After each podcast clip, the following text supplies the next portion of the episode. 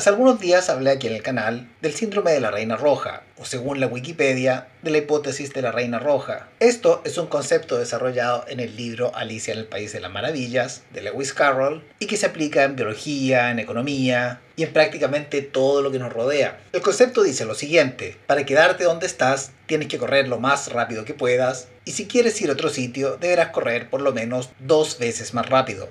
Ahora tú te preguntarás, ¿y por qué esto se aplicaría a todo? Básicamente, por ejemplo, si nosotros lo pensamos desde la naturaleza, y si un león, por ejemplo, quiere cazar a una presa, seguramente no le va a alcanzar para cazar a la más rápida, pero sí seguramente a la más lenta. De esta manera, todo el tiempo van a estar sobreviviendo los más rápidos, los más ágiles, y se van a terminar reproduciendo entre ellos, mejorando indirectamente la especie. Si un león no puede cazar, finalmente se morirá de hambre y no podrá reproducirse. Ahora, seguramente va a llegar un punto en que todos los leones lentos ya van a haber muerto, así como también todas las presas lentas también van a haber muerto. Esto va a obligar seguramente al león a esforzarse mucho más y correr mucho más rápido para conseguir los mismos resultados. Y de eso se trata este principio, que hay que correr cada vez más y más y más y más rápido para obtener los mismos resultados de siempre. Seguramente este tweet tú te lo habrás encontrado en forma de meme o en forma de estos cartelitos de Mr. Sarcasmo, que dice más o menos así. El abuelo compra en cuotas la casa, el papá compró en cuotas el auto, el hijo compró en cuotas la tele y el nieto compró en cuotas el pan dulce. Conclusión, una moneda débil lleva al síndrome de la reina roja, porque cada vez tienes que forzarte más y más y más y más para conseguir exactamente lo mismo. Hace 60 años,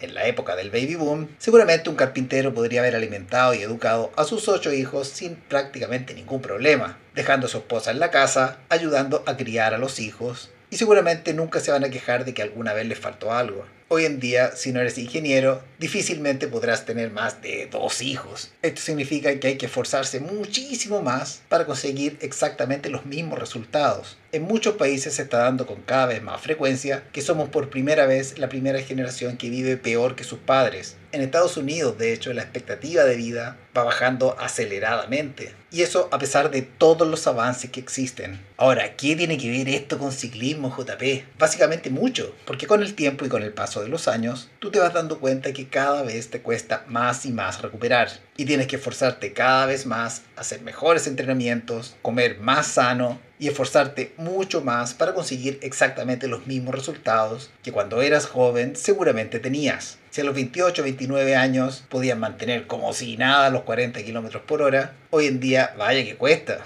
Y tienes que esforzarte muchísimo más para conseguir exactamente lo mismo. Si cuando eras joven tenías una caída y tenías que estar dos semanas sin entrenar, no perdías tanto nivel. A los 50 años, si te caes y tienes que estar dos semanas sin entrenar, prácticamente lo pierdes todo. ¿Y para qué vamos a hablar de los 60, de los 65 años? Donde hay que tomarse prácticamente la temporada completa para conseguir algún tipo de nivel. Ahora, si no te pasa nada, y puedes trabajar con perfecta normalidad, seguramente no vas a perder tan rápido. Pero si quieres aumentar tu nivel para conseguir los mismos resultados que tenías que conseguir antes, seguramente vas a tener que esforzarte mucho más en el descanso, en la alimentación, en la calidad de los entrenamientos y a partir de cierta línea hacia adelante tienes que trabajar cada vez más para conseguir exactamente los mismos resultados que ya venías consiguiendo durante toda tu vida. Ahora, los ciclistas a medida que se van haciendo mayor van mejorando un montón de aspectos. Ya por ejemplo no son tan desordenados con los horarios, no van toda la vida pensando en fiesta, fiesta, fiesta. Al tener una vida muchísimo más casera, no les cuesta mejorar la alimentación y el trabajo hace que la disciplina obviamente aumente.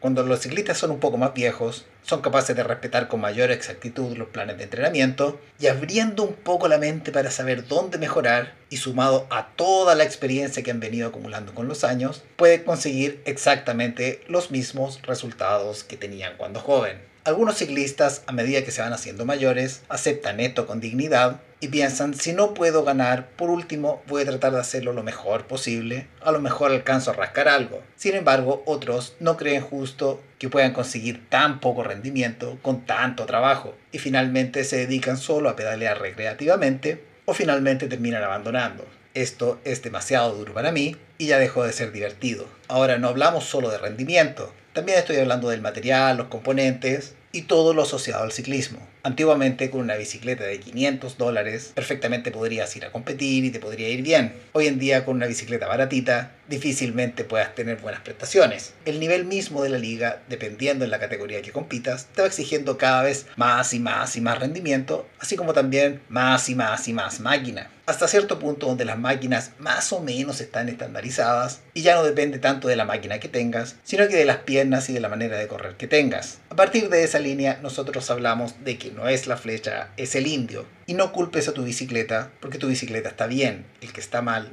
eres tú. El síndrome de la reina roja es un síndrome que prácticamente afecta a todo. Y esto no se trata de que si te gusta o no te gusta, esto se trata de que sencillamente es así. Ahora, con el tiempo se han ido creando herramientas que te ayudan a que puedas tener muchísima más productividad. Por ejemplo, la tecnología es una muy buena herramienta, pero a medida que las tecnologías se van adoptando y nosotros podemos tener un poco más de ventaja, a medida que se van masificando, el que no la tenga está dando esa ventaja. Esto quiere decir que si no tienes esa tecnología, deberás correr mucho más rápido para tenerla y a lo mejor poder compensarla. Hoy en día, esta tecnología por ejemplo, será la inteligencia artificial. Productivamente, la gente que utiliza la inteligencia artificial está un paso por delante de la gente que no la utiliza o que seguramente no la sabe utilizar. Pero va a llegar cierto punto donde esto se va a hacer tan pero tan masivo que el que no sepa utilizar la inteligencia artificial y no sepa integrarla en su día a día, seguramente va a estar dando muchas pero muchas ventajas. Llegado ese momento, alguien va a tener que correr a aprenderla porque se necesita correr cada vez más rápido